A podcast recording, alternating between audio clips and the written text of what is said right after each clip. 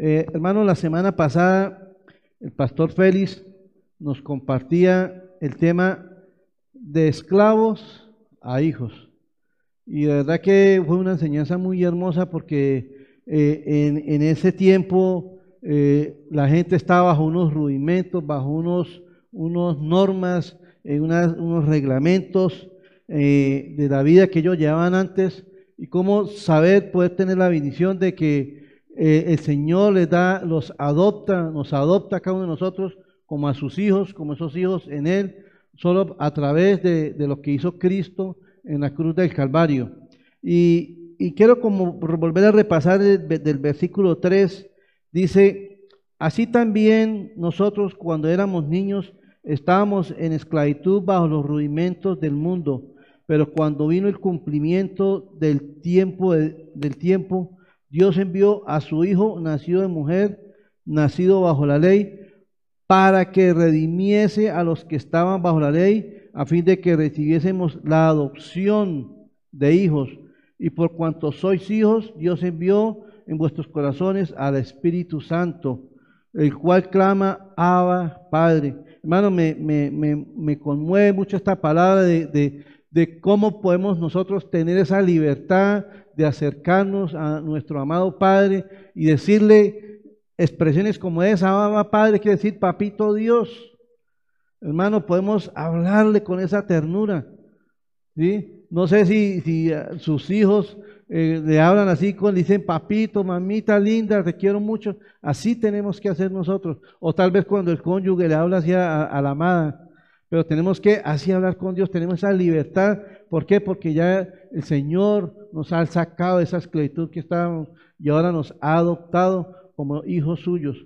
Amén. Entonces seguimos con, este precioso, estudio y vamos a leer eh, Gálatas capítulo 4 del versículo 8 al 20.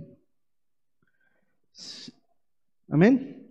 Ciertamente en otro tiempo, no conociendo a Dios, servíais a los que por naturaleza son dioses, mas ahora conociendo a Dios, o más bien siendo conocidos por Dios, ¿cómo es que os volvéis de nuevo a las débiles y pobres rudimentos a los cuales os queréis volver a esclavizar? Guardáis los días, los meses, los tiempos los y los años. Me temo de vosotros que haya trabajado en vano con vosotros. Os ruego, hermanos, que os hagáis como yo, porque yo también me hice como vosotros. Ningún agravio me habéis hecho. Pues vosotros sabéis que a causa de una enfermedad del cuerpo os anuncié el Evangelio al principio, y no me despreciasteis, no me desechasteis para la prueba que tenía, por la prueba que tenía en mi cuerpo. Antes más bien me recibisteis como a un ángel de Dios, como a Cristo Jesús. ¿Dónde pues está esa satisfacción que experimentabais? Porque os doy testimonio de que si hubiera podido, os hubiera sacado vuestros propios ojos para dármelos. Me he hecho pues vuestro enemigo por deciros la verdad. Tienen celo por vosotros, pero no para bien, sino que quieren apartaros de nosotros para que vosotros tengáis celos por ellos.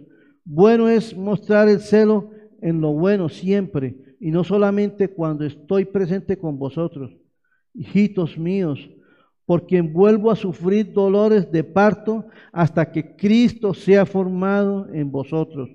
Quisiera estar con vosotros ahora mismo y cambiar de tono, pues estoy perplejo en cuanto a vosotros. Aquí vemos, hermano, al apóstol Pablo compugido por la situación que estaba pasando. El estudio de la semana pasada vimos que fuimos adoptados como, hijos de Dios, fuimos adoptados y ahora querían volver a esos antiguos caminos, a esos, eh, reglamentos, volver a, su vida pasada. Y Pablo estaba como yo, pero ¿cómo así? O sea, no entiendo lo que está pasando. O sea, estaba muy, muy compugido. Entonces, lo primero que vemos acá es Cuidado con el engaño de volver a la esclavitud, hermanos. Eso es una de las situaciones. Mire, yo les digo una cosa, la vida cristiana no es fácil, yo sé que no es fácil, hermano. Cada día nosotros tenemos eh, enemigos que nos están, quieren hacer tropezar, y la misma carne, eh, Satanás, el mundo, todo. Pero hermanos, tenemos que cuidarnos de volver a la esclavitud. Y eso es lo que estaba pasando en, en, Gálatas. ¿Por qué? Porque habían falsos maestros que la función de ella era diluir el Evangelio, era trastornar el Evangelio y enseñarles cosas que no eran, era que, que estas personas volvieran a su, a su, vida antigua, a su idolatría pasada. Vamos a mirar lo que dice en, en Gálatas 8 y 9. 4, 8 y 9. Ciertamente en otro tiempo, no conociendo a Dios, servíais por naturaleza a los que no son dioses. Mas ahora conociendo a Dios, más bien siendo conocidos por Dios, ¿cómo es que volvéis a los débiles y pobres rudimentos a los cuales os queréis volver a esclavizar? Pablo aquí se los, los cuestiona, ¿cómo así? Pero ¿por qué quieren volver? Si han conocido la gracia de Dios, han conocido la misericordia de Dios, han conocido el amor de Dios. Y los rudimentos, hermanos, eran, eh, eh, eran eh, antiguos reglamentos del mundo en que vivían. Por lo menos esta, esta ciudad, esta gente de, de, Galacia, eran muy paganos, eran personas que eran muy idólatras. Ellos tenían cualquier cantidad de dioses. Muchos, si usted le llevaba algo, a ellos le decían que era un dios. O sea, aún entre las mismas cosas que ellos creaban, ellos mismos la, idolatraban. Y eso lo veíamos también en el Antiguo Testamento. Pero Pablo, Pablo se, se, se, se, compugía por esas cosas. Y mire lo que dice Romanos capítulo 1, versículo 22 al 25. Dice, quedando, dice, profesando ser sabios, se hicieron necios y cambiaron la gloria de Dios incorruptible en semejanza de hombre, de hombre corruptible, de aves, de cuadrúpedos y de reptiles. Por lo cual también Dios los entregó a la inmundicia en las concupiscencias de sus corazones, de modo que deshonraron entre sí sus propios cuerpos, ya que cambiaron la verdad de Dios por la mentira, honrando, honrando y dando cultos a, antes que al Creador el cual es bendito por los siglos. Amén. O sea, prefirieron seguir dándole culto a otros dioses en vez de seguir dándole culto al Dios que verdaderamente lo puede transformar a uno. Hermanos, uno podría pensar que la idolatría, la idolatría era algo solo de esa cultura pagana, pero hoy en día es lo mismo. Muchos de nosotros éramos idólatras de imágenes, de cosas, de, seguíamos tradiciones. Todos nosotros, aquí no hay, yo no creo que aquí no hay ninguno que no era. Todos éramos, todos éramos idólatras. Y aún dijo, dijo alguien, idolatría es confiar en que encontremos esperanza, felicidad y significado en las cosas creadas antes que al Creador. Hermanos, tremendo eso. Por lo menos hoy en día, ¿qué es, lo, qué es, la idolatría que muchos de nosotros tenemos en nuestros corazones? Las cosas materiales, el esposo, la esposa, los hijos. ¿Cierto? Ahorita una, una de, las cosas que se están volviendo a mirar es, es por lo menos eh, de las cosas con las que más se lucha la gente es con, con el sexo, con, las, eh, con la inmoralidad. Hay gente que es esclava de eso, hermanos.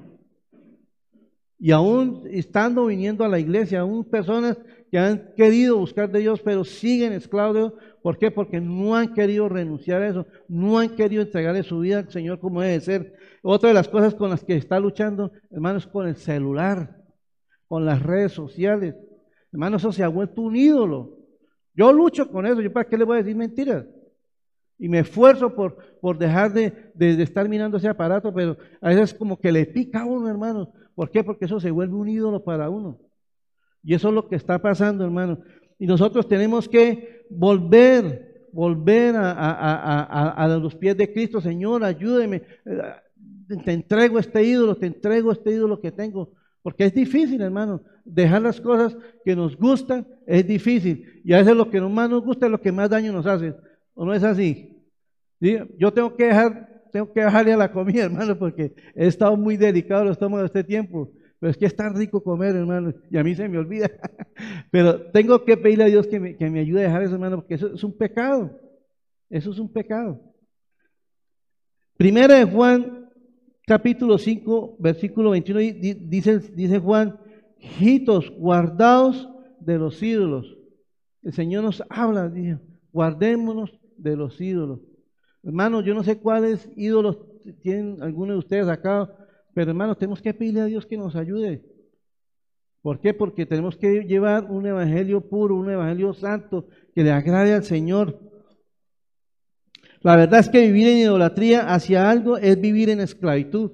O sea, la idolatría lo vuelve uno esclavo. Pero gracias a Dios podemos ser libres a través de Cristo.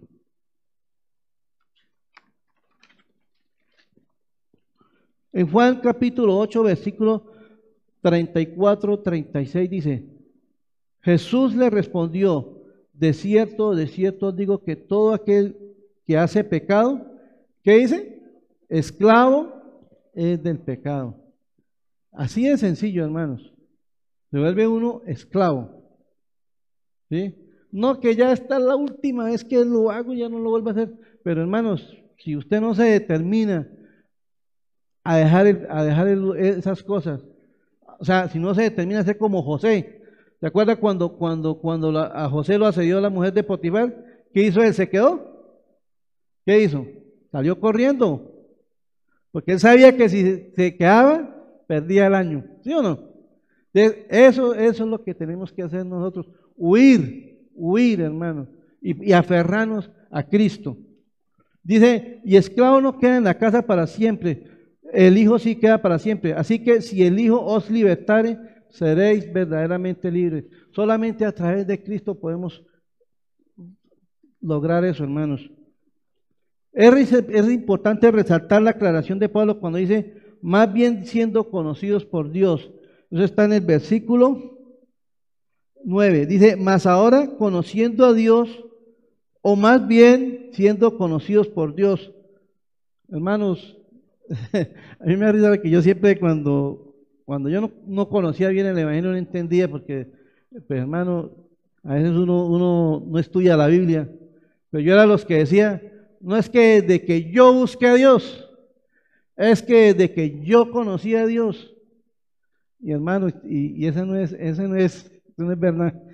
Mira lo que dice en, por lo menos vamos a leer primero Mateo 25, capítulo 7 del versículo 21 al 23.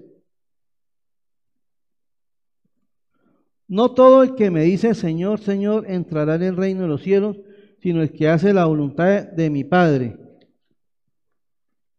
Muchos me dirán en aquel día, Señor, Señor, no profetizamos en tu nombre y en tu nombre echamos fuera demonios y en tu nombre hicimos muchos milagros. Entonces les declararé, nunca os conocí apartados de mí, hacedores de maldad. Entonces, cuando dice la palabra, dice que, dice aquí, dice, más bien, ves, perdón, siendo conocidos por Dios, Aquí quiere decir que es una, una relación más íntima, porque Dios conoce todos los corazones de todos nosotros, pero la relación de Él con quién es?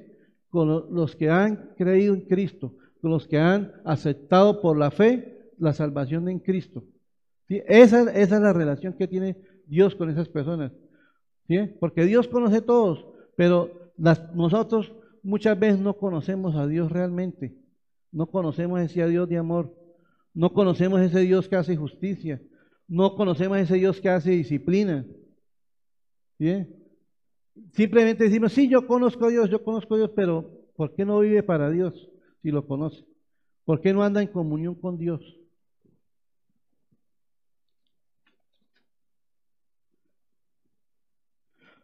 Mire, algo tan importante, dice, podemos conocer a Dios porque Él nos conoció.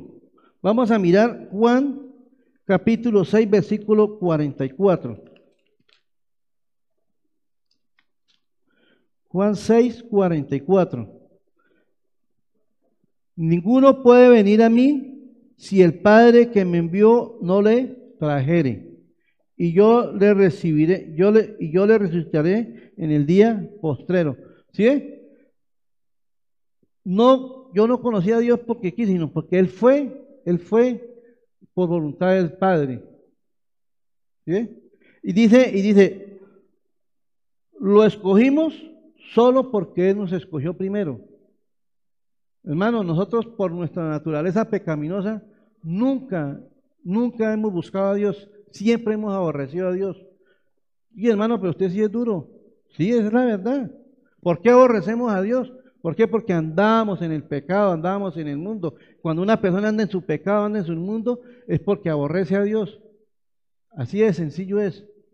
¿Sí? Entonces dice, dice en Juan capítulo 15, versículo 16, dice, no me elegisteis vosotros a mí, sino que yo os elegí a vosotros. Y os he puesto para que vayáis y llevéis fruto y vuestro fruto permanezca para permanezca, para que todo lo que pides al Padre en mi nombre os lo dé. Pero dice, pero no me elegiste vosotros a mí, sino que yo os elegí. Dice, lo amamos solo porque Él nos amó primero. Eso lo dice en Primera de Juan, capítulo 4, versículo 19. Nosotros le amamos a Él porque Él nos amó primero. ¿Sí, hermanos? el amor de Dios tan grande por nosotros. Porque ¿qué mérito hemos hecho nosotros para ganar el favor de Dios? Nada. Y por más que queramos hacer obras, por más que queramos hacer muchas cosas, nunca vamos a ganar el favor de Dios. Él nos ama porque, porque, porque dio a su Hijo por nosotros. Ese es el amor de Dios. Porque de tal manera amó Dios al mundo. ¿Qué hizo? Que dio a su Hijo por nosotros. Amén. Nosotros debemos preguntarnos si tenemos verdaderamente esa relación íntima con Dios. Yo lucho con eso, yo lucho para cada día poder venir y presentarme delante de Dios, hermano. Porque si no lo busco, ¿era quién más busco? De como decía el, apóstol Pedro, Señor, ¿a quién iremos? Si solo tú tienes palabras de vida, hermano, ¿a quién más vamos? ¿A del vecino para que nos dé malos consejos? ¿Ve? Y eso pasa a veces. ¿Sí? Pero nosotros tenemos que venir a Dios, tenemos que tener esa relación íntima con Dios. Esto no se, como digo, esto no se trata de hacer cosas buenas por agradar a Dios. O sea, por más cosas buenas que hagamos, nunca vamos a agradar a Dios. Lo agradamos a Él es porque todo lo que hagamos tenemos que hacer porque ya le amamos a Él, porque estamos entregados a Él. A mí me, eh, si, leemos los evangelios, cuando, cuando el Señor Jesucristo se confrontaba con los, con los judíos, y, estos hombres eran, eran, eran muy religiosos, y, ya una vida, una vida doble, doble moral, como dicen por ahí. Y, el Señor Jesucristo le llegó un punto que les dijo, sepulcros blanqueados.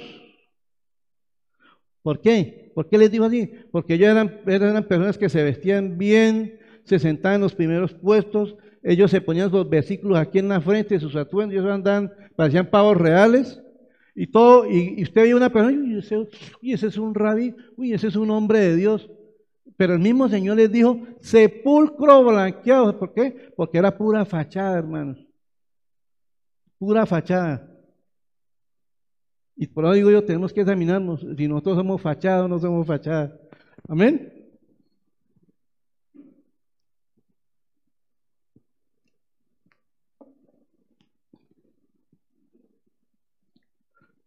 Vamos a mirar Colosenses capítulo 2, versículos 16 y 17. Por tanto, nadie os juzgue en comida o bebida o en cuanto a días de fiesta, luna nueva o días de reposo, todo lo cual es sombra de lo que ha de venir, pero el cuerpo es de Cristo. Bien, vamos a mirar el versículo 11. Perdón, el versículo 10 dice, guardáis los días, los meses y los tiempos y los años.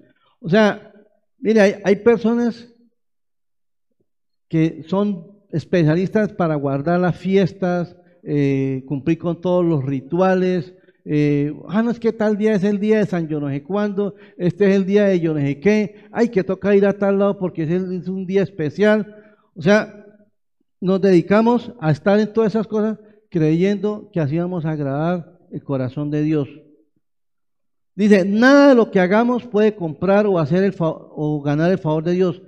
No es malo guardar un día para el Señor, pero lo malo es confiar en esas cosas para qué? Para ganar, para salvación o para ganar el favor de Dios.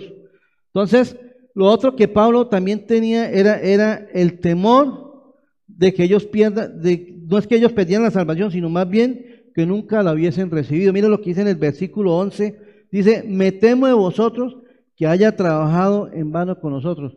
Le cuento que esta, esta, este, este versículo es, es duro. ¿Por qué? Porque Pablo aquí se cuestionó. O sea, todo, todo ese trabajo que se hizo fue en vano. O sea, muchos de ustedes fue que no creyeron, verdaderamente no creyeron en el Evangelio. Hermanos, la Iglesia Bíblica Bautista Alfaro lleva prácticamente ya casi siete años y muchos estamos acá ya con todo ese tiempo. Ahora cuestionémonos si verdaderamente hemos creído en el Evangelio, si verdaderamente estamos viviendo el Evangelio.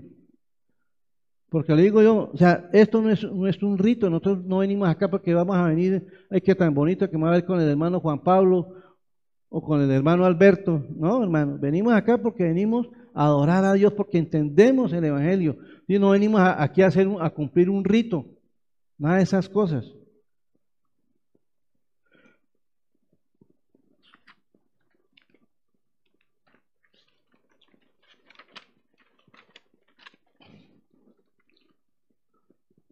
Ahora, debemos preguntarnos unas cosas. ¿Qué define nuestra relación con Dios? ¿Lo que hacemos o la obra consumada de Cristo en la cruz de, en la cruz de Calvario? ¿Confías en tu asistencia a la iglesia para salvación? ¿Piensas que vas a ser salvo por mucho que ores o leas la Biblia? ¿Crees que merece el favor de Dios por tu dedicación a algún ministerio de la iglesia? Hermano, yo no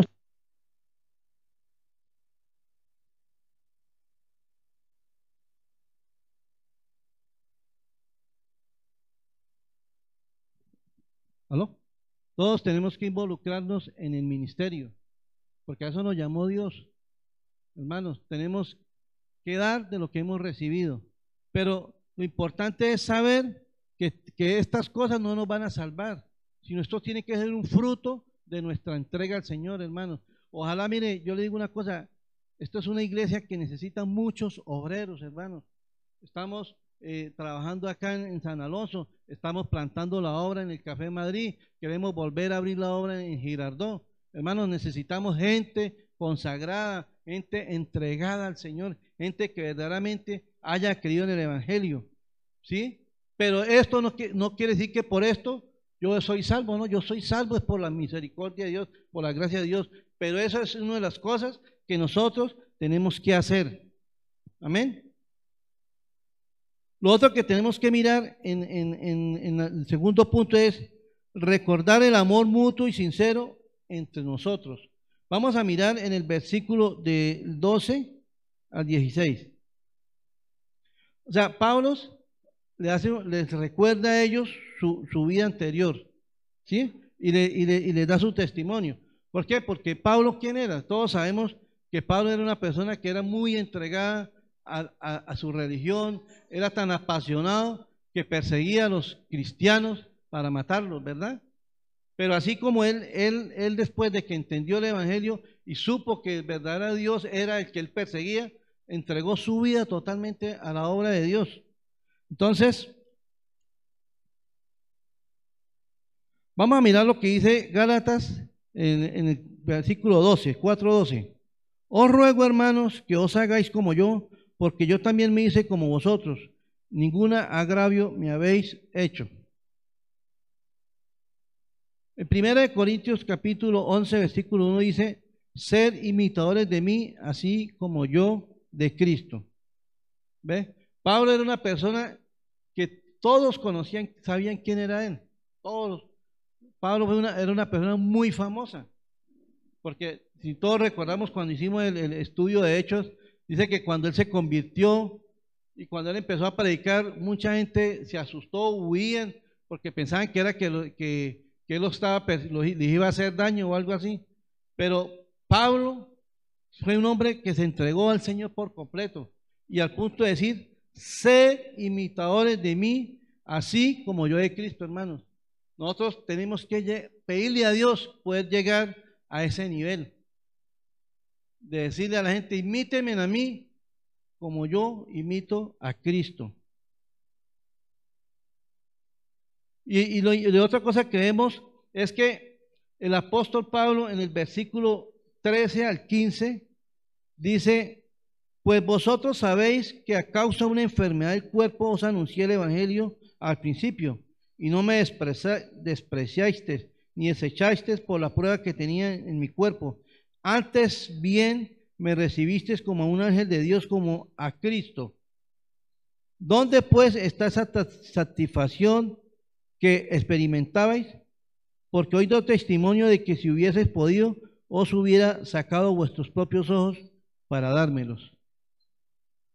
Hermanos, aquí vemos que por causa de una enfermedad que tenía Pablo, parece que era como una ceguera o algo así, dice que le, tocó quedarse en la región de, en la provincia de, Galacia, y se quedó a predicar el Evangelio. Y a pesar de hombre en medio de su enfermedad, en medio de su debilidad, él se esforzó por, por, predicar el Evangelio, por llevar las buenas nuevas de salvación. Y lo más interesante, lo más hermoso es que dice, dice acá, dice que no me despreciaste, despreciaste ni, de, ni desechaste por la prueba que tenía en mi cuerpo, antes bien me recibiste como a, como a Cristo. O sea, hermanos, cuando este hombre les predicó el Evangelio a los de Galacia, ellos recibieron la palabra con gozo, con alegría, al punto que tuvieron un amor muy, muy grande por Pablo. O sea, eso era un amor recíproco, Pablo con ellos y ellos con Pablo. Y por eso Pablo en el versículo 15 les dice, ¿dónde está pues esa satisfacción que experimentabas? Porque hoy doy testimonio que si hubieras podido, os hubieras sacado vuestros propios ojos para dármelos a mí. O sea, Pablo estaba sorprendido. O sea, ¿dónde está ese amor que, ustedes me profesaban a mí? ¿Dónde está? Ustedes, yo veía que ustedes estaban dispuestos a, a sacrificarse por mí, Tal vez a sacarse, o sea, eso, esto es una, una, expresión exagerada, ¿no? De que sacarse los dos para dárselos a Pablo. Pero, pero vemos la exageración en qué sentido, en el sentido de que era, era un amor muy, muy grande que había entre ellos. Y vemos acá cómo, cómo esos, esos falsos maestros que, que estaban introduciendo allá, trataron de, de, de, engañar a esta gente. ¿Para qué? Para que se pusieran en contra de Pablo. Pero mira, algo importante es que una enfermedad, a veces uno dice, bueno, ¿por qué estoy pasando por esta enfermedad? Pero Dios tiene un propósito con eso. ¿Sí? ¿Cuántas personas no han caído enfermas, personas temerosas de Dios? Porque, eh, bueno, en la, en, la, en, la, en la otra doctrina que van a enseñar, dicen, no es que usted como hijo de Dios usted no se puede enfermar. Y eso es mentira. A veces Dios permite que nos enfermemos y tal vez que lleguemos a una clínica. ¿Cierto? ¿Y qué pasa con qué podemos hacer? Testificar de Cristo. Predicar el evangelio. ¿Sí? Pero nosotros, nosotros aquí en la iglesia, ella no está enferma, ¿no? Es una, hermana de acá en la iglesia que es enfermera y, trabaja en, la UCI de COVID en la Chicamocha. Y esta, y esta hermana, ella, a pesar de su trabajo, pero ella se esfuerza por predicar el Evangelio, por, por darle ánimo a las personas que crean en el Señor. Hermano, eso, eso es importante, eso es lo que debemos hacer. Y, yo acordándome de, algo, yo tengo un amigo que, en su vida pasada hizo mucho daño. Y, y bueno, y él tenía que, él, tuvo, él fue capturado y, y la cuestión, bueno, le dijeron, bueno, hermano, su, su, su situación no es tan difícil, pues esté, esté presentándose. Y era, están en una investigación de una, de una muerte de una juez. Y este hombre se le hizo fácil, nunca volvió, nunca, nunca iba a las presentaciones, y él conoció el Evangelio, conoció al Señor. Y él, y él ya lleva aquí en Bucaramanga como 10 años. Y el hombre, mucho, ese hombre cuando yo lo conocí, yo lo conocí fue siendo cristiano, yo no, no, no sabía, sino después por la situación que le pasó, supe, supe de su vida pasada. Y este hombre un día estaban requisando, pidiendo papeles, y le pidieron los papeles a él y cuando lo miraron, y, y bueno, y todo el mundo se iba menos él, él preguntó qué, era lo que pasaba. Y resulta que lo que le dijeron, Señor, usted queda detenido. Usted está condenado a 40 años de prisión. Duro, ¿no? Un hombre cristiano sirviéndole al Señor. Y él diría, pero ¿por qué me está pasando eso a mí? Y, y, lo otro que decía, ay, entonces, él dijo, no, pero entonces ¿será que me pueden llevar para la modelo? No, señor, usted no puede estar allá. Usted no es una persona apta para estar en la, en la sociedad y mucho menos allá en el lugar. Usted va para, la, para, la, Palo Gordo. Y este hombre lo mandaron para Palo Gordo. Y, yo me quedé aterrado cuando él me contó eso, porque yo, yo voy a visitarlo y, él me contó eso. Y decía, pero hermano, ¿usted era así? Pues usted quedó lo que yo, mano, es que yo no hice nada.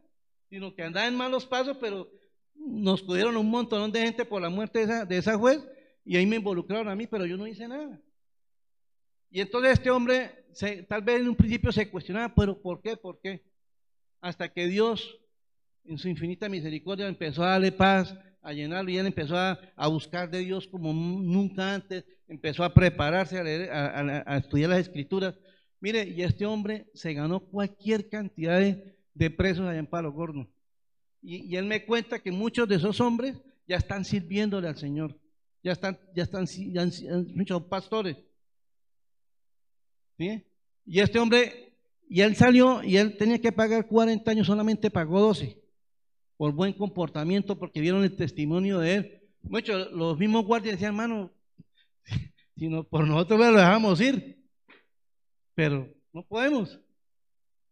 Pero, pero Dios usó este momento tan difícil, hombre, para que predicara el evangelio en ese lugar. créame que cada vez que él me, cuando él me contó fueron muchas personas que fueron salvas. Entonces, hermanos, a veces nosotros podemos pasar por situaciones difíciles, pero a veces Dios lo usa. ¿Para qué? Para mostrar la gloria de Él. Miren, miremos.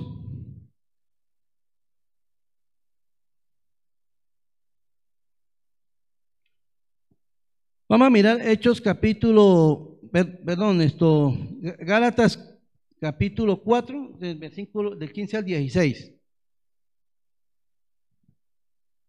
¿Dónde puede estar esta satisfacción que experimentabas? Porque hoy doy testimonio de que, de que si hubiera podido, si hubiera sacado vuestros ojos para dármelos. Me he hecho pues vuestro enemigo por decirles la verdad. O sea, Pablo ya se está volviendo un enemigo de ellos. ¿Cómo les parece? Después de que esta relación que tenían con él, ya, ya no lo miraban así, no lo miraban con él. ¿Por qué? Porque esos falsos maestros los estaban contaminando a ellos. En primera, en primera de Timoteo dice, dice, primera de Timoteo capítulo 5, versículo 19, dice, contra un anciano no admitas acusación, sino con dos o tres testigos. O sea, ¿qué estaba pasando ahí? En Gálatas, Galacia, perdón. Esos falsos maestros estaban contaminando a la iglesia, contaminando a los hermanos, hablando mal de Pablo. ¿Sí? Entonces, Hermanos, muchas veces nosotros nos pueden hablar mal de, un pastor, de un líder, pero mira, algo, algo que uno tiene que hacer, siempre que uno le vayan a hablar a una persona, hermano, diga hermano, si quiere y hablamos con esa persona y yo lo acompaño. Uno tiene que ir como testigo, no parar la oreja, porque muchas veces son falsos testimonios. Y si es verdad, hermano, vaya con dos o tres testigos y confronte a la persona. Pero uno no puede, uno no puede hacer eso, porque eso, es lo que, eso era lo que le estaba pasando al apóstol Pablo, estaban difamándolo, estaban calumniándolo. Por eso era que ellos, ellos estaban revelando. ¿sí? Y por eso era que, que Pablo estaba sorprendido. Dice, me he hecho pues vuestro enemigo por decirlo la verdad. Y como Pablo les estaba diciendo la verdad, les estaba hablando fuerte. ¿Y por qué les hablaba fuerte, hermanos? Porque los amaba. ¿Cierto? O sea, hermanos, nosotros no podemos predicar un evangelio tibio, nosotros podemos decirle a la gente, ay hermano, Dios te va a bendecir, tranquilo, Dios te va a prosperar, Dios te va a tal cosa. No, hermanos, Dios también nos confronta. ¿Por qué? Porque un padre que ama a su hijo tiene tiene que disciplinar. A mí me pasa con mi hijo a veces. ¿Sabes que los muchachos hoy en día ellos ya quieren que se la saben todas? Y a veces me toca hablarle duro, pero yo ¿por qué le hablo duro? Porque lo amo. Lo de menos de ir, hermano, listo, haga lo que quiera. Porque a veces, a veces uno es rebelde. Pero porque uno ama a sus hijos, uno los corrige, uno les habla. Y eso es lo que pasaba con el apóstol Pablo. O sea, él les exhortaba, les hablaba duro porque los amaba.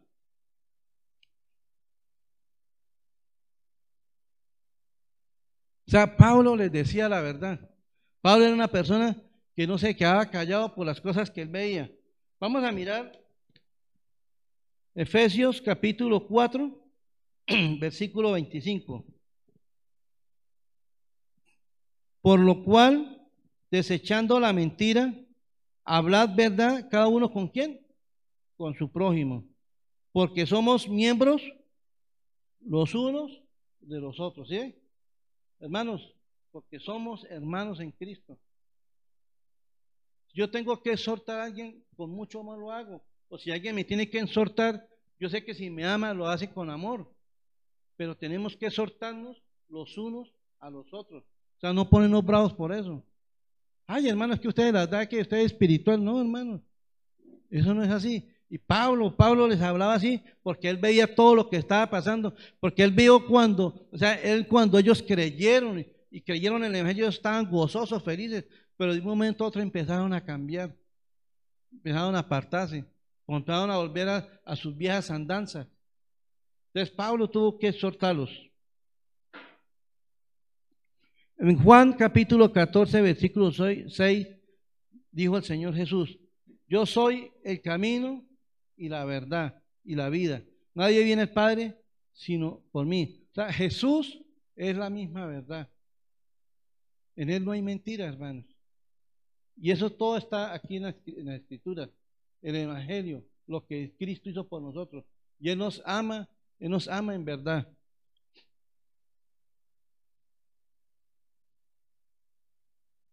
Tenemos, hermanos, o sea, así nos duela decir la verdad, pero toca decirle. A veces uno, ¿y será que mejor no le digo nada por ti? ¿No qué tal que me deje hablar? O... No, hermanos, tenemos que hablar con la verdad. Y lo otro que vemos, ya para terminar, es el último punto, dice, una preocupación paternal.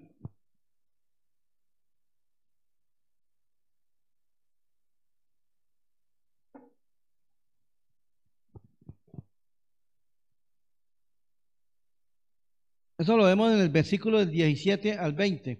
En el versículo 17 al 18 dice, tienen celo por vosotros, pero no para bien, sino que quieren apartaros de nosotros para que vosotros tengáis celos por ellos. Bueno es mostrar celo en lo bueno siempre, y no solamente cuando estoy presente con vosotros. Aquí está hablando de que estos falsos maestros mostraba una preocupación por, estas personas. Pero era para qué? Para atraparlos, era para eh, apartarlos del Evangelio, para que no siguieran los caminos de Dios. Era para que volvieran a, su antigua vida. Entonces ellos se preocupaban, no, venga, venga, yo estoy con usted, mire, el apóstol Pablo no, no está, él viene de vez en cuando, cuente conmigo. y todo eso era para qué? Para apartarlos, pero no era porque verdaderamente los amaran, sino porque querían que ellos volvieran a las cosas del mundo.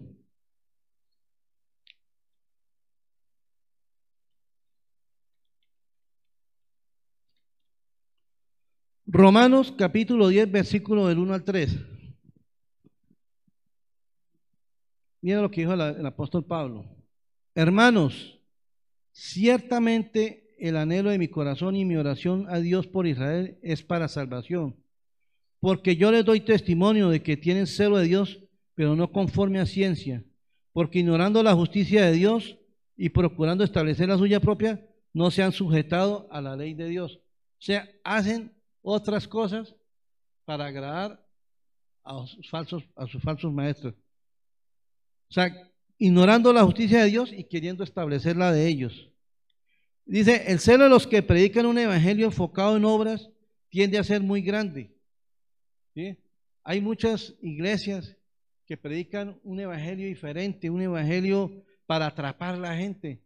Eh, una vez escuché una predicación de un, pastor que, el, título era Iglesias al gusto del cliente. Son iglesias que las personas van a escuchar lo que quieren oír, que como dicen, como dicen por ahí, que les, que endulcen el oído. Uy, no, chévere, no, puras promesas, puras promesas, pero nunca les gusta que les confronten con el pecado. Nosotros debemos tener celo por el, por el mensaje del Evangelio. Mira, a mí me, me, impacta la vida del apóstol Pablo, hermanos. Debemos todo lo que este hombre padeció por el Evangelio, por, por amor a Cristo. Vamos a mirar primera de Pedro, capítulo 3, versículo 15.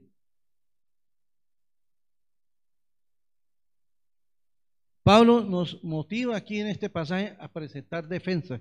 Dice, sino santificados a Dios el Señor en vuestros corazones y estar siempre preparados para presentar defensa con mansedumbre y reverencia ante todo lo que es demanda y razón de la esperanza que hay en vosotros.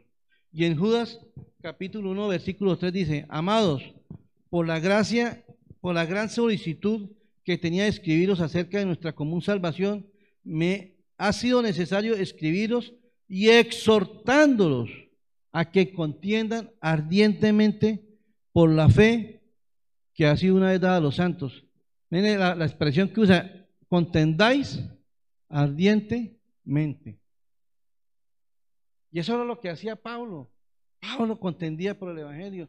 Pablo era una persona que no, le importaba lo que tuviera que hacer, pero estaba ahí defendiendo la, sana doctrina, la pureza del Evangelio, que, era lo que es lo que estamos viendo en este estudio. Y lo otro que vemos en el capítulo, ya, eh, capítulo eh, Gálatas 4, versículos 19 y 20, dice, hijitos míos, porque vuelvo a sufrir dolores de parto hasta que Cristo sea formado en vosotros. Quisiera estar con vosotros ahora mismo y cambiar de tono, pues estoy perplejo en cuanto a vosotros Hermano, mire esa expresión tan hermosa que usa el apóstol Pablo. Vamos a repetir el versículo 19 todos, por favor. Hijitos míos, por quienes vuelvo a sufrir dolores de parto hasta que Cristo sea formado en vosotros. Hermano, la entrega de Pablo. Pablo se, decía, ser, decía en ese momento ser una mujer embarazada. Ahora yo les pregunto a las que han sido mamás, las que han tenido, han tenido hijos por parto normal, el dolor es muy fuerte, ¿cierto? no, no, hay palabras. Y, la verdad yo me puse a, mirar los niveles de dolor y, vi que dice que el dolor de un, de un parto normal de una mujer es como si, es como si se hubiera fracturado 20 huesos. Imagínense el dolor tan fuerte. Usted imagina una fractura de, de 20 huesos como era ese dolor. Dice que es porque eso es como lo han medido. El dolor es muy, muy, muy fuerte. Y Pablo sufría, sufría por la iglesia, hermano. ¿Por qué? Porque él, decía, pero ¿cómo así? O sea, eh, perdí el tiempo que les dediqué a ustedes y eso para él fue muy triste. ¿Sí? Y él decía que, que para él tenía que sufrir esos dolores de parto hasta que, hasta que se formase Cristo en ellos. O sea, Pablo sufría, sufría mucho por la iglesia, hermano, al punto de que lo, que hemos hablado, Pablo fue una persona que se entregó totalmente. Ahora yo digo una cosa, ¿qué necesidad tenía ese hombre de hacer todo lo que hizo?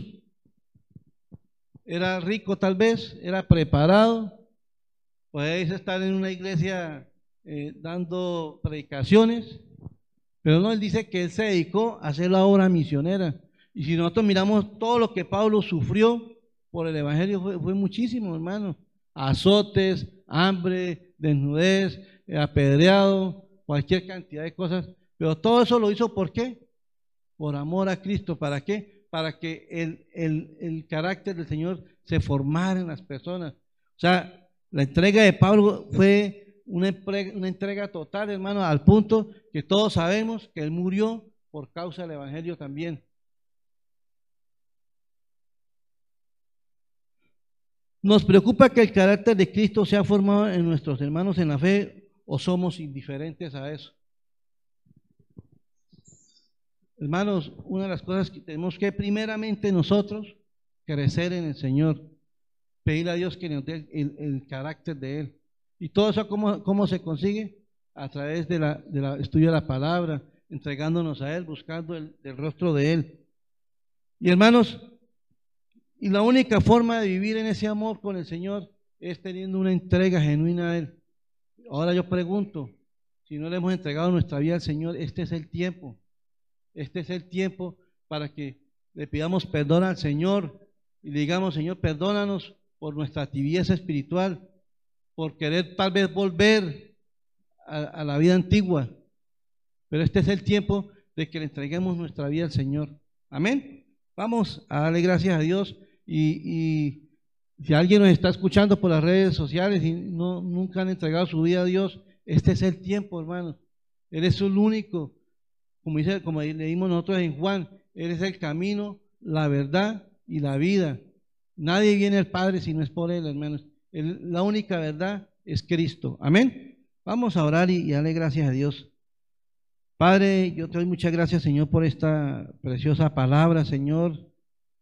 Eh, Dios mío, si hemos fallado, Señor, tú conoces nuestro corazón, Señor, tú conoces lo que hay en nosotros.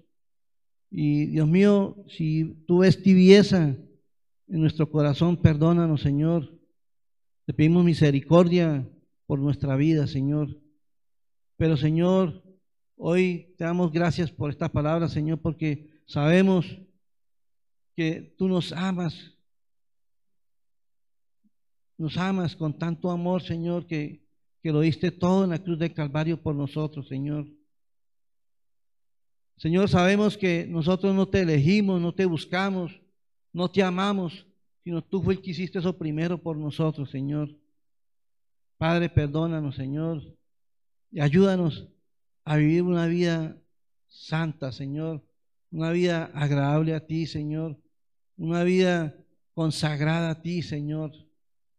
Padre, yo te pido por la vida de cada uno de mis hermanos que están acá, Señor, y te pido que, tú les llenes con tu palabra, Señor, que, esta palabra, Señor, eh, dé fruto en la vida de cada uno de los que estamos acá, Señor. Padre, yo te doy gracias en el nombre de Jesús. Amén.